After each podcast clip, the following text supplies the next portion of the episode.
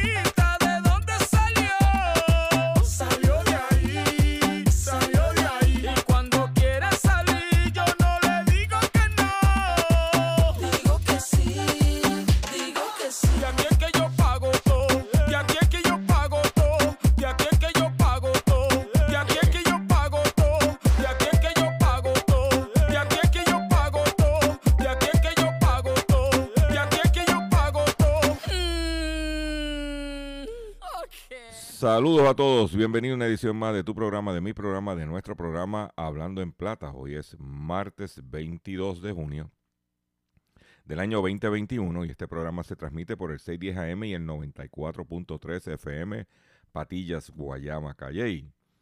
Por el 1480 AM y el 106.5 FM Fajardo, San Juan, Vieques, Culebra, and the US and British Virgin Islands. Además de poderme sintonizar a través de las poderosas ondas radiales que poseen dichas estaciones, también me puedes escuchar a través de sus, respectivas plataformas digitales. Aquellas estaciones que poseen sus aplicaciones para su teléfono Android o iPhone y aquellas que tienen su servicio de streaming a través de sus páginas de internet o redes sociales. También me puedes escuchar a través de mi Facebook, facebook.com, diagonal Dr. Chopper PR. Y también puedes escuchar el podcast de este programa a través de mi página drchopper.com. Las expresiones que estaré emitiendo durante el programa de hoy, Gilberto Arbelo Colón, el que les habla, son de mi total y entera responsabilidad. Cualquier señalamiento y o aclaración que usted tenga sobre el contenido expresado en el programa, bien sencillo. Usted me envía un correo electrónico cuya dirección podrás encontrar en mi página drchopper.com y atenderemos su solicitud. Si tenemos que hacer algún tipo de aclaración y o rectificación, no tenemos problemas con hacerlo.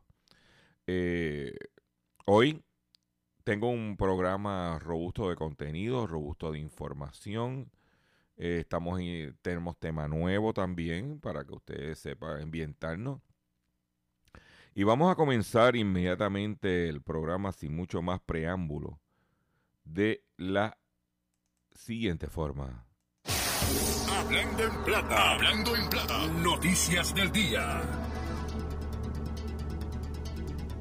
Vamos a comenzar con las noticias que tenemos en este momento, que están circulando en el ambiente eh, que afecta a nuestro bolsillo. Y quiero comenzar con una noticia que está rompiendo temprano en el día de hoy y es la siguiente. China deja de acaparar materias primas para intentar pinchar la burbuja global de la inflación. Lo que está haciendo China estaba acaparando todo lo que se producía y se estaba pertrechando. Como dicen por ahí, estachando. ¿Qué pasa? Que esa eh, demanda exagerada, si queríamos llamarlo así, estaba causando un aumento de precio y una inflación. Perjudicando inclusive a los mismos chinos porque estaban pagando sobreprecio ciertos productos y ciertas materias primas que ellos utilizan para eh, eh, producir, manufacturar productos que luego nos van a exportar y vendernos a nosotros y los precios estaban trepándose. Entonces China lo que dijo fue, espérate, espérate, espérate, déjame yo dejar de estar acaparando para que entonces la inflación el aumento en precios se controle. O sea que ya estamos viendo tendencias para que los precios comiencen a bajar. ¿Ok? Porque mientras aquí no están ahora tres meses después, cuatro meses después, cinco meses después, hablando del aumento de precios, nadie está hablando que ya em- están empezando a bajar los precios.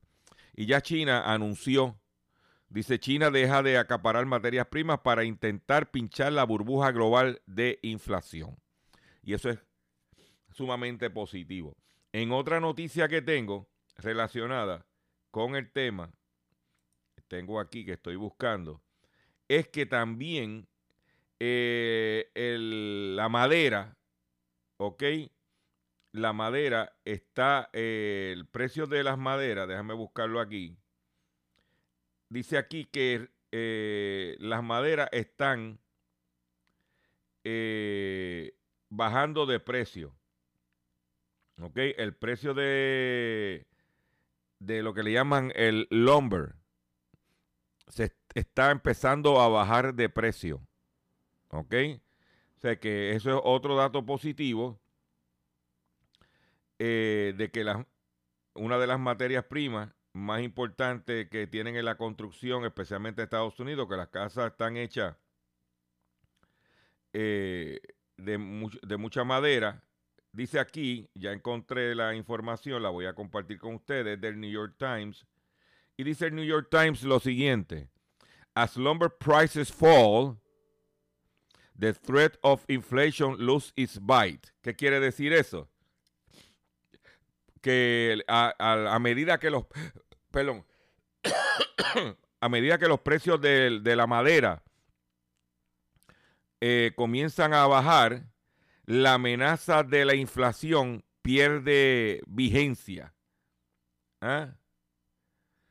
Eh, dice que los precios aumentaron debido a que el renglón de do it yourself, de, nosotros, de hacerlo nosotros mismos, eh, y eh, incrementó el, gasto de la, gente haciendo mejoras en su casa uno mismo, aumentó debido a los cheques de estímulo, pero ya se acabaron ese dinero y está el mercado informando que los precios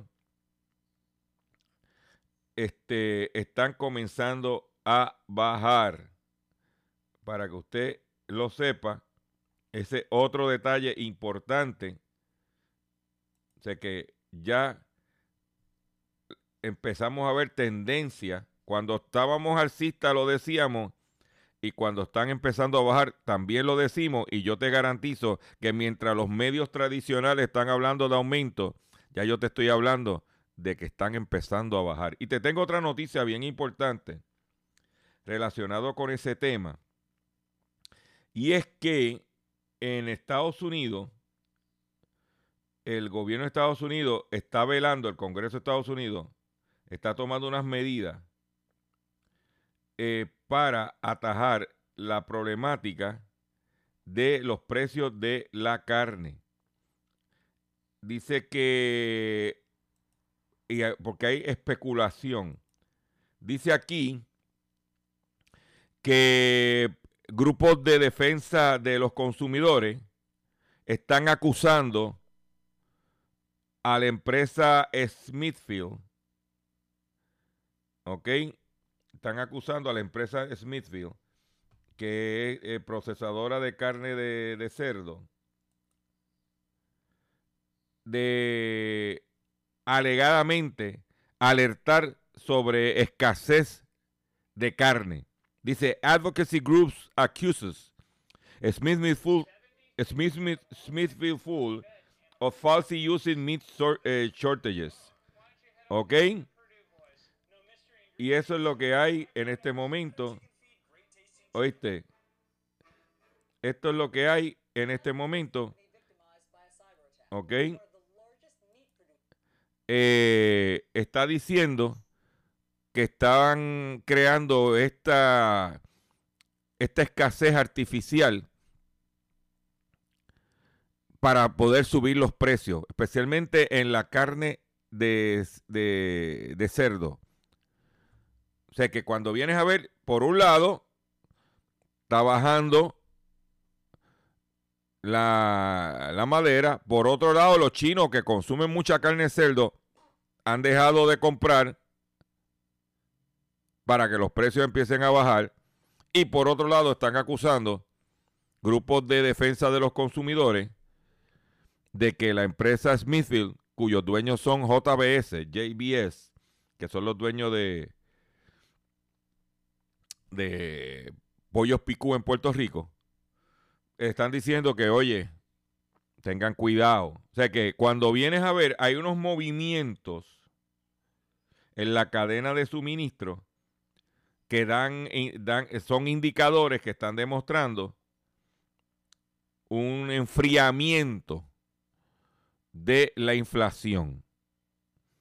Y eso es muy positivo para nosotros. Y los que escuchan este programa, los cuatro gatos, eh, eh, eh, cuatro gatos, y, ah, y el gato mayor, don Ángel, allá en Patilla, se han preparado de antemano, no tienen que salir desesperados a comprar y estachar lo que no tienen que estachar. Pero se lo digo para que usted lo sepa. Por otro lado, en otras informaciones que tengo, el secretario de Agricultura hace un llamado a los supermercados para que bajen el precio del plátano para estimular la venta. O sea, en Puerto Rico en este momento hay una sobreproducción de plátano. Recuerde que después del huracán María y, después vinieron unas tormentas plataneras de estas, de una lluvia que básicamente liquidaron la siembra de plátanos y guineo en Puerto Rico. Y por primera vez en muchos años, recientes o años recientes, tenemos una sobreabundancia de plátano. Eh, el, eh, no es lógico, según el secretario de Agricultura, ver plátanos vendiéndose en supermercado en 89, 79, 99 centavos el plátano. Inclusive él está diciendo que debieran estar vendiéndose a 4 por peso. O 4 por dólar, que es el término correcto. Y yo entiendo que es, eh, estoy de acuerdo con el planteamiento porque uno los ve en la calle y uno ve en todos lados. Y las matas de plátano han hecho, yo eh, en días recientes tumbé un racimo de sobre 30 plátanos. Y da la casualidad que la otra mata me parió y va como por 34 plátanos. O sea que el plátano nace de aquí donde quiera. Y que deben de bajar los precios para que, consumir esa, esa sobreabundancia de producción. Y, los consumidores, bien sencillo, Usted compre plátano, hacer de tostones, hacer mangú, hacer bollitas de plátano para el sancocho, tostones para diestra y siniestra. Y el plátano tiene una virtud que el plátano congela bien. O sea que yo, por ejemplo, en el caso mío, como era un racimo de muchos, muchos plátanos, yo cogí y empecé a mondar. Yo he hecho un recipiente plástico con agua, sal y un poco de limón lo echo ahí y después que los dejo un rato ahí mientras estoy mondando, los saco, los escurro y los meto en Ziploc de esa, como si fuera una ristra de petardo acostadito y los meto en el freezer. Ah, que voy a hacer un plátano hervido, lo saco y lo pongo ahí. O sea que el plátano eh, congela bien. Hago tostones eh, congelados sea, el tostón congelado es, usted va a freír tostones eh, normal, cuando le da la prensada, en vez de darle la segunda fritura, los congela. Y tiene como si comprara tostones congelados. O sea que comprar tostones congelados ahora mismo no es negocio. En este momento. Porque hay que respaldar nuestros agricultores. Y plátano, olvídate y, plata nutre y todo ese tipo de cosas. Nosotros podemos. Pues el secretario pide que bajen los precios de los plátanos para estimular la venta y estamos de acuerdo con el planteamiento. ¿eh? Eh, para que entonces pues pueda elaborarse y aprovechar. Por otro lado, el Centro Unido de Tallistas salió gritando de las intervenciones del secretario, del secretario Departamento de Asuntos del Consumidor. De que está visitando los negocios, que está multando los negocios, que el pequeño comerciante, un llantén. A mí me hubiese gustado que el presidente del Centro Unido de Tallistas hubiese sido tan enérgico quejándose del DACO como, ah, como debía haberlo hecho con el gas licuado. A mí me hubiese gustado que el presidente del Centro Unido de Tallistas estuviera formando un revolú por el aumento de los comercios, el precio del gas licuado. Pero usted ha oído al Centro Unido de Tallistas hablar de eso, ¿verdad que no? No va a hablar. Yo conozco a mi gente. Dice que uno conoce el pájaro por la chujeta. ¿Eh? Pero ahora se está quejando de que DACO está visitando negocios y chequeando y multando si está en violación. Si usted no tiene problema, es como ahora, si yo guío sin cinturón de, de, de seguridad mi vehículo, y me multan, ahora yo me voy a quejar de la policía porque me multó. Pues si estoy violando la ley. Si el negocio no, si el negocio está haciendo las cosas bien, está obedeciendo todo, pues ¿cuál es el drama entonces? Si yo no estoy violando la ley, pues, a mí no me preocupa que se, que se, se implemente la misma. Porque multan algunos, pero muchos no multan porque están con incumplimiento. Porque la mayoría de los comercios en Puerto Rico cumplen. Son dos o tres gansos, esa es mi opinión. Y entonces ahora están gritando, ay, que Daco no nos quita el guante de la cara. No, Daco está haciendo su trabajo. Y como le dije anteriormente, el secretario del DACO está en una actitud proactiva evitando que las querellas lleguen. ¿Y cómo tú evitas que las eh, querellas lleguen? Fiscalizando. Pues no tiene la gente para atender las querellas. Pues ¿qué yo tengo que hacer? Tirarme a la calle con lo que tengo y evitar que lleguen las querellas. ¿Cómo? Fiscalizando el, el comercio. Tan sencillo como eso. Tan sencillo como eso. Y a mí entonces salió el, el presidente del centro de detallista, ay, que mira, que DACO, que está, la tiene en contra de nosotros. No, DACO no la tiene en contra de ustedes. Si usted lo hace bien, no tiene ningún problema. Pero te la dejo ahí, como dicen por ahí. ¿Ok? En otras información, el CDC y la FDA investigan extraño brote de tuberculosis por posible medicamento contaminado. Esta noticia es bien importante que usted le escuche porque a lo mejor usted tiene en su casa algún, un medicamento. Dice que las autoridades sanitarias indagan los casos del producto destinado, eh, destinado a procedimientos ortopédicos que fue empleado en cirugía y que fue enviado a 20 estados. El lote afectado ya fue retirado. Las autoridades sanitarias de Estados Unidos están investigando un, extraño brote de tuberculosis vinculado a un medicamento presuntamente contaminado. Eh, aunque no quisieron revelar el nombre de las entidades, es por eso que el CDC y la FDA y la Agencia de Salud Estatales Locales abrieron una investigación después que se reportaron 100 pacientes infectados. De acuerdo con Fox News, los casos infectados se habrían reportado luego de cirugía de columna o de fracturas cuyos casos se registraron la primera primavera pasada. Y es que la relación que hay entre el brote extraño de tuberculosis es, durante los, es que durante dichos procedimientos se utilizó un producto de reparación ósea llamado Fiber Cell Fiber Viable Bone Matrix.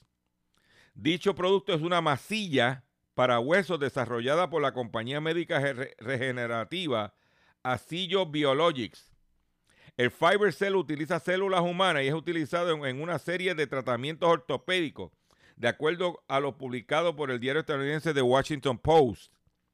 Ante esta situación, la compañía Asillo Biologics anunció el retiro voluntario de 154 unidades del medicamento vinculado al extraño brote de tuberculosis, todas derivadas de un solo donante.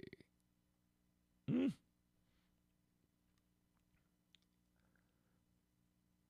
Esa es la que hay. Si usted tuvo una... ¿eh? Aten- mire, hay que ponernos las pilas, como dicen, ¿eh? dicen por ahí. Por otro lado, los estadounidenses, porque aquí se está hablando de aprobar el salario mínimo a 8.50. Subir el salario mínimo a 8.50, pero con todo y eso, que lo suban a 8.50, hay empresas que no están consiguiendo personal. Pero no estamos solos. Estadounidenses renuncian masivamente a sus empleos. Migra- migran a empresas donde les pagan más. La razón por la cual millones han renunciado a sus eh, empleos tiene que ver con el crecimiento económico y de prestaciones. De acuerdo con datos de la Oficina de Estadísticas Laborales, alrededor de 4 millones de estadounidenses dejaron su trabajo en abril. De acuerdo con las empresas, hay un enorme reto para las em- de acuerdo con los expertos, perdón, hay un enorme reto para las empresas. Las escuelas por, por la tendencia actual se vería obligada a ofrecer mejores salarios. ¿Eh? La pandemia del COVID-19 cambió por completo la realidad laboral para millones de estadounidenses, quienes por el confinamiento pudieron desarrollar nuevas habilidades para el trabajo remoto o reforzaron las ya adquiridas. Ahora que están regresando a la normalidad, las tendencias laborales y los intereses de los trabajadores ha evolucionado. ¿Escucharon bien? Sin importar que millones eh, trabajaron desde casa, a diferencia de otros que nunca pasaron, eh, pasaron por ser trabajadores esenciales, con el regreso masivo a los centros laborales, muchos estadounidenses han decidido renunciar a sus empleos con el fin de conseguir otros que les proporcionen más desarrollo profesional, monetario, así como mejores prestaciones o beneficios. Por tal razón, quienes han decidido abandonar su empleo ya están en otros con mejores condiciones. Por otra parte, hay quienes han decidido emprender y así no depender de nadie más. Incluso hay quienes están renunciando sin tener alguna opción y confían que podrán obtener un mejor trato laboral en otros lugares a medida que la economía se recupera de la crisis. Para que tú lo sepas. ¿Ok? Sé que la gente se le está yendo. Dice, por ello, diversas compañías ya están ofreciendo trabajo en donde el salario mínimo por hora laborada representa 15 dólares, además de que ya se están ofreciendo un plan de crecimiento y carrera para que los trabajadores aspiren a quedarse a laborar por mucho tiempo. Firmas como Chipotle Foods ofrece esta posibilidad para quienes ya laboran ahí y para quienes aspiran a unirse a la firma. Porque el, el patrono, con esto de la pandemia, se dio cuenta, porque el- muchos patronos veían el recurso humano, el empleado, como desechable. Voto este que hay 20 detrás que vienen. Y ahora se dieron cuenta que el recurso humano, cuando escasea, cuando no hay lealtad, te cuesta, porque tú tienes que estar reclutando empleados nuevos, pagándole más y tiene que haber un proceso de entrenamiento. Cuando tú tenías empleados diestros que llevaban contigo, que solamente había que tratarlos mejor para que no se te fueran. Y ahora, como dicen por ahí, lo barato sale caro. Luego de un breve receso que voy a hacer, vengo con el pescadito del día y mucho más en el único programa dedicado a ti, a tu bolsillo, hablando en plata. Estás escuchando Hablando. Estás escuchando Hablando en Plata. Hablando en Plata. Hablando en Plata. El pescadito del día.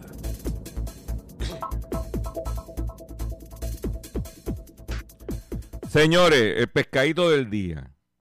El pescadito del día tiene que ver con algo que sucedió en el estado de la Florida y que pudiera estar sucediendo aquí. especialmente cuando en los campos de este país hay muchas propiedades abandonadas que nadie, nadie sabe dónde está la familia que eran dueños de eso. Pues en el, eh, no sabe qué está pasando con esa propiedad. Pues en Miami arrestan a tres personas por venta ilegal de terreno. Según el reporte policial, los presuntos malhechores falsificaron la firma de la víctima, una señora de 86 años, que se entera de la venta de sus tierras al pagar sus impuestos. Tres personas son acusadas de vender ilegalmente un terreno perteneciente a una anciana de 86 años, quien descubrió el robo cuando fue a pagar sus impuestos a la propiedad. Agentes del, del orden de distintos departamentos contables del condado de Miami-Dade junto a las oficinas del fiscal del estado, Catherine Fernández Rundle, investigaron la venta fraudulenta de terreno, un terreno baldío, propiedad de Charlie Gibson en Coconut Grove, que condujo al arresto de las personas implicadas en el hecho. Según el testimonio de la víctima, Gibson se enteró del fraude cuando fue a pagar sus impuestos y le comunicaron que la compañía Oli Development LLC de Nueva York ya había pagado los 230 mil dólares. Gibson contactó de inmediato a su abogado para recuperar el terreno que, pertenece a su familia desde el 1904. La escritura estaba firmada por un notario, quien también se declaró víctima de robo de identidad y colaboró al máximo con los investigadores. No toleraremos el abuso y la explotación de los ancianos, sostuvo la fiscal Fernández Rundle durante la rueda de prensa el pasado viernes 18 de junio, donde anunció el arresto de Otis Latham Powell, Chantel Venice Chang, Jason Webley Sr., los tres acusados de la venta ilegal y fraude. Según el reporte, los acusados falsificaron la firma de la víctima en una escritura de renuncia. Armando Aguiar, su jefe de la policía de Miami-Dade, sostuvo que desde el comienzo del COVID-19 este tipo de delito donde la víctima es una persona mayor es cada vez más común. Voy a detenerme aquí y voy a repetir esto. Armando Aguiar, su jefe de la policía, su jefe de la policía de Miami-Dade, sostuvo que desde el comienzo del COVID-19 este tipo de delitos donde la víctima es una persona mayor es cada vez más común. Se lo digo, chequen bien qué está pasando con sus propiedades, con sus cuentas de banco. Haga, ahora que está la cosa normalizando, haga como un pequeño, una pequeña auditoría, si queremos llamarla así, de qué es lo que está pasando. Y si tiene hijos malandros, más aún. ¿Eh?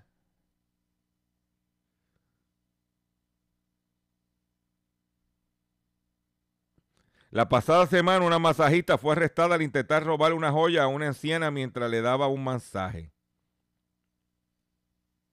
El intento de robo quedó grabado en una cámara de vigilancia instalada por los detectives, sostuvieron los investigadores.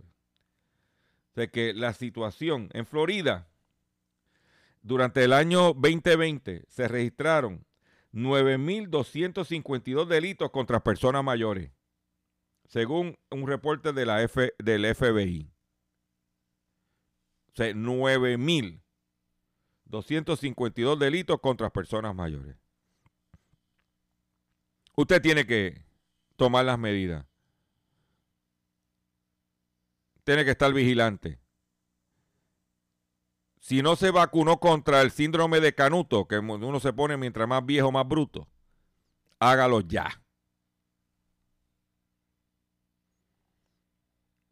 Porque no podemos permitir que lo que usted luchó y que quiere dejarle a sus hijos, a sus nietos, al que usted le dé la gana, que vengan a tumbárselo en el ocaso de su vida por culpa de unos malandros ¿Eh? Por otro lado, es una noticia tampoco muy, no, muy halagadora, pero es la realidad y lo dijimos, tan pronto se acabaran las mo- moratorias, iba a pasar y se están acabando. Dice que las ejecuciones de hipoteca ya son las más altas desde el inicio de la pandemia. Las ejecuciones de hipoteca que disminuyeron dramáticamente con la llegada de la pandemia y la entrada en vigor de las moratorias de pago de hipoteca han vuelto a crecer. En marzo se ejecutaron 213 viviendas, la cifra más alta desde febrero del año pasado. En marzo habían 10.912 viviendas en proceso de ejecución. Para que usted lo sepa. Por eso le digo, atención consumidor, si el banco te está amenazando con reposer su casa o auto por atrasos en el pago, si los acreedores no paran de llamarlo o lo han demandado por cobro de dinero, si al pagar sus deudas mensuales apenas le sobra dinero para sobrevivir, debe entonces conocer la protección de la Ley Federal de Quiebras. Oriéntese, sí señor, oriéntese sobre su derecho a un nuevo comienzo financiero. Proteja su casa, auto y salario de reposiciones y embargo. No permita que los acreedores tomen ventaja sobre usted. El bufete García Franco y Asociados es una agencia de alivio de deuda que está disponible para orientarle gratuitamente sobre la protección de la Ley Federal de Quiebra. No esperes un minuto más y solicite una orientación confidencial llamando ahora mismo al 478 3379 478 3379. De seguro hoy cuando llegues a tu casa, la comida estará lista. De seguro tendrás alimento en la alacena para ti y tu familia. Sin embargo, para muchas personas viviendo con VIH-Sida, no es tan seguro tener la alimentación adecuada para sobrellevar su condición. Por eso, estamos seguros de que tu ayuda será una realidad. Organiza hoy un recogido de alimentos y comunícate con Bill's Kitchen al 787-754-6525. Con muchos granitos, llenamos el caldero. Continuamos aquí con nuestro programa Hablando en Plata y quiero decirles lo siguiente. Tenemos un tema nuevo y ese tema nuevo es, e- ese tema que tengo para ustedes,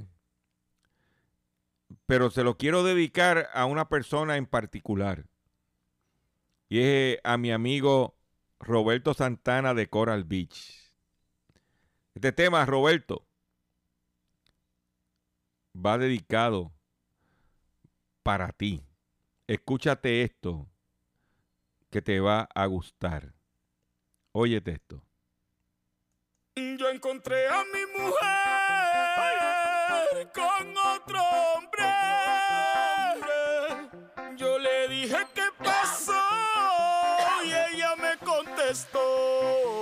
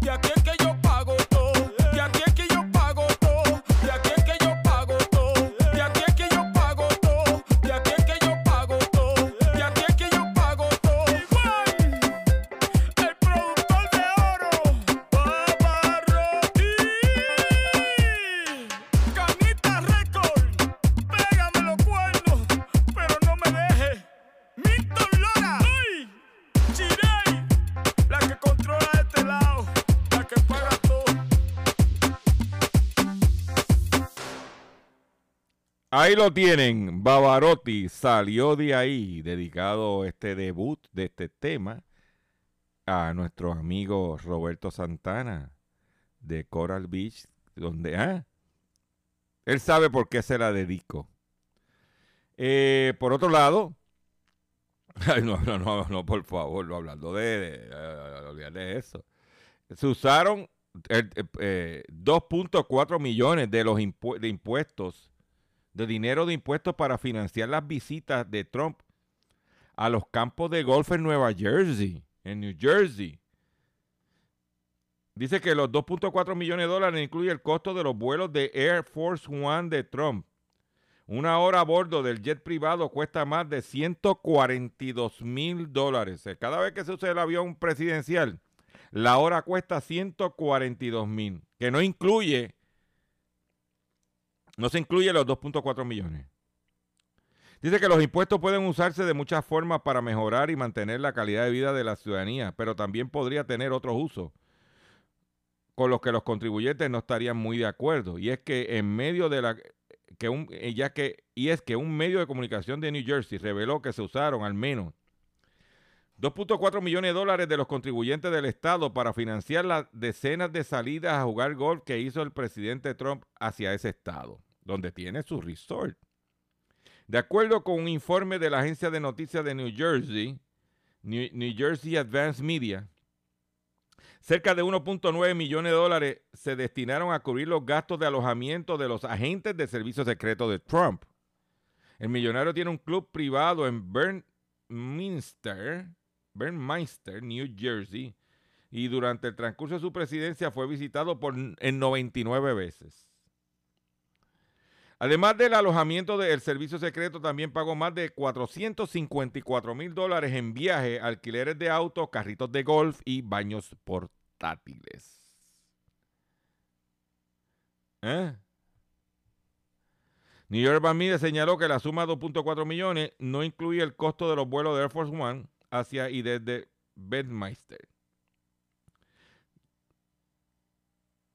Tampoco se conoce cuál fue el costo de llegar al club de golf desde el aeropuerto de Morristown en el helicóptero presidencial. Ay, ay, ay, ay, ay, ay, ay. Incluso ahora que Donald Trump ya no está en el cargo, el servicio secreto continúa gastando una cantidad de dinero para cuidarlo. Esa gente se gastaron en baños portátiles para cuidar a Trump 34.140 dólares. O sea que una criolla del servicio secreto es costosísima. ¿Eh?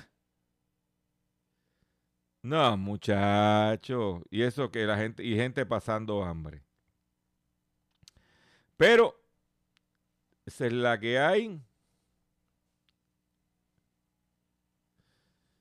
Hay pruebas fáciles para saber si los huevos, en estos días que ha habido apagones, que no hemos tenido eh, luz y, la, eh, y productos en la nevera, pues hay pruebas fáciles para saber si los huevos son malos o se han echado a perder. Hay distintas maneras de saber si los huevos son frescos o están podridos, incluso si, sin, que, si, ¿cómo es? Incluso sin siquiera tener que romperlos. como la prueba de flotación, un método limpio en la que solo se necesita un vaso con agua. Dice que los huevos viejos o podridos tienen un ligero olor sulfúrico. Dice que hay distintas maneras fáciles de saber si un huevo está fresco o se ha echado a perder. La refrescura y la calidad del huevo se disminuye con el tiempo. Un huevo también puede echarse a perder debido a otros motivos como bacteria o moho. Lo número uno que debes eh, saber es la fecha que, la fecha que importa. La fecha de vencimiento indica el periodo en el que los huevos son seguros para comer y estos mantienen su calidad. Dice que la, verdad es que los huevos suelen estar buenos por un tiempo después de esa fecha. Además, las cajas de huevos no siempre tienen la fecha de vencimiento. La que tienen es la fecha del empaque. La segunda prueba es la prueba del olfato. Tú hueles dices, oye, esto huele mal. Los huevos que están buenos no huelen nada, pero los huevos que viejos o podridos tienen un ligero olor sulfúrico. Si no está seguro, rompe el huevo en un plato limpio para olerlo correctamente. Por otro lado es la prueba de flotación. Una prueba sencilla en la que no necesita romper el huevo para saber si el huevo es fresco o está podrido. Un, un, recipiente con agua lo suficientemente profundo para sumergir el huevo, como un vaso de cristal. Si el huevo se hunde hasta el fondo y se coloca hacia un lado o se acuesta, está en su máxima frescura. Si flota el huevo, si el huevo flota, está dañado.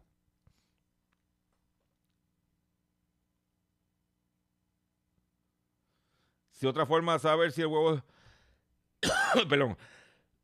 está fresco es agitarlo junto al oído. Y si escucha un sonido de chapoteo, significa que el huevo ya está viejo. Ya tiene, ¿eh? Indicadores, ahora que estos días que se, se, fue la luz y se dañaron algunas cositas. Hay problemas con la carga procedente de China. Primero que por la pandemia, en lo que se restablecieron la, la fábrica y todo el mundo está produciendo, pero ahora hay otro problema con la carga procedente de China. Y esa tú no la sabías.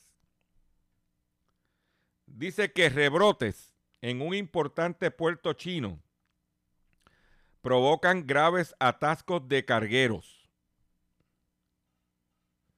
Los contagios de COVID entre los trabajadores de uno de los puertos más importantes de uno de los puertos más importantes de China ha provocado atascos de buques de carga e incertidumbre en la industria logística antes de la temporada alta de envío, informa la prensa local.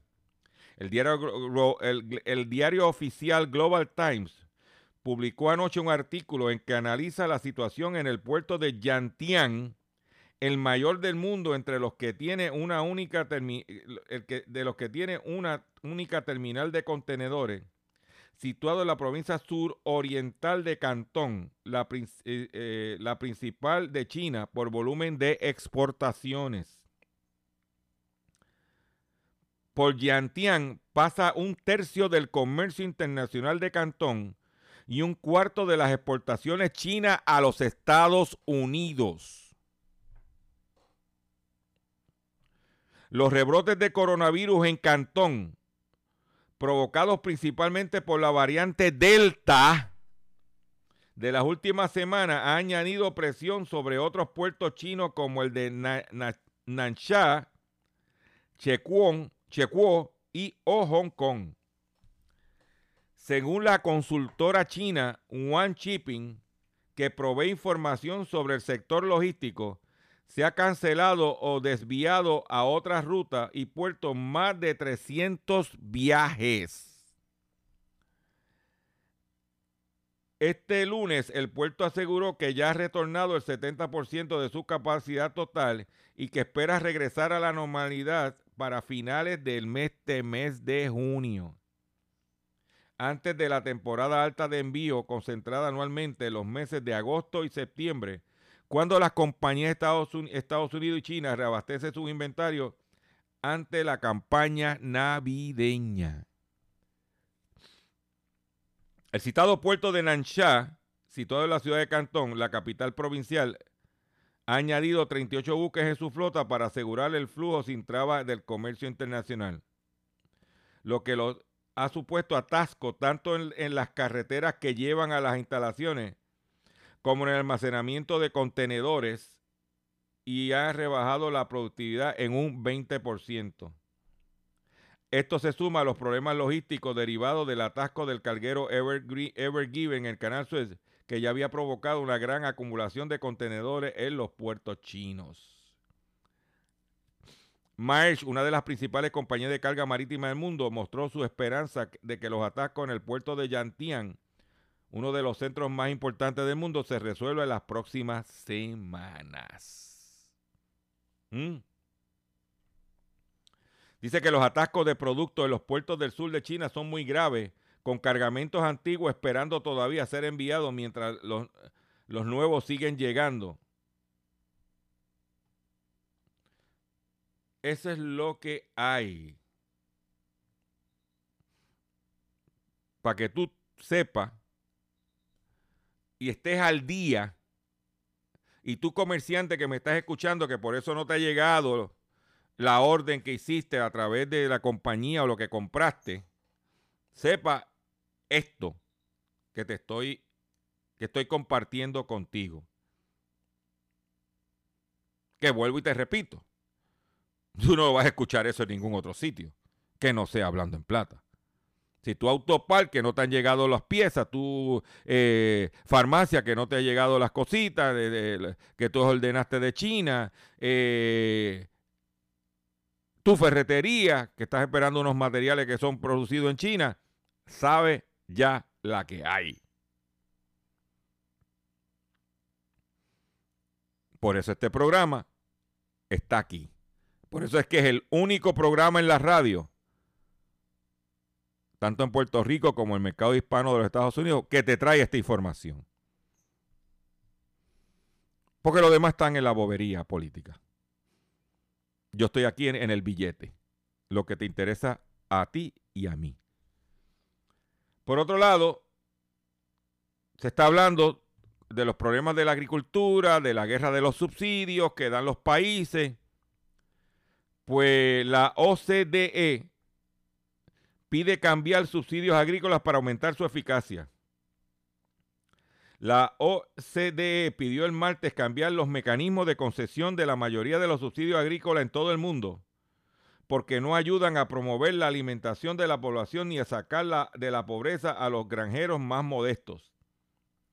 Los subsidios agrícolas totalizaron 720 mil millones de dólares el año, al año durante el, trenio del 2018-2020, el doble del 2000 a 2002, un grupo de 54 países estudiados por la OCDE en un informe que divulgó hoy sobre las ayudas al sector.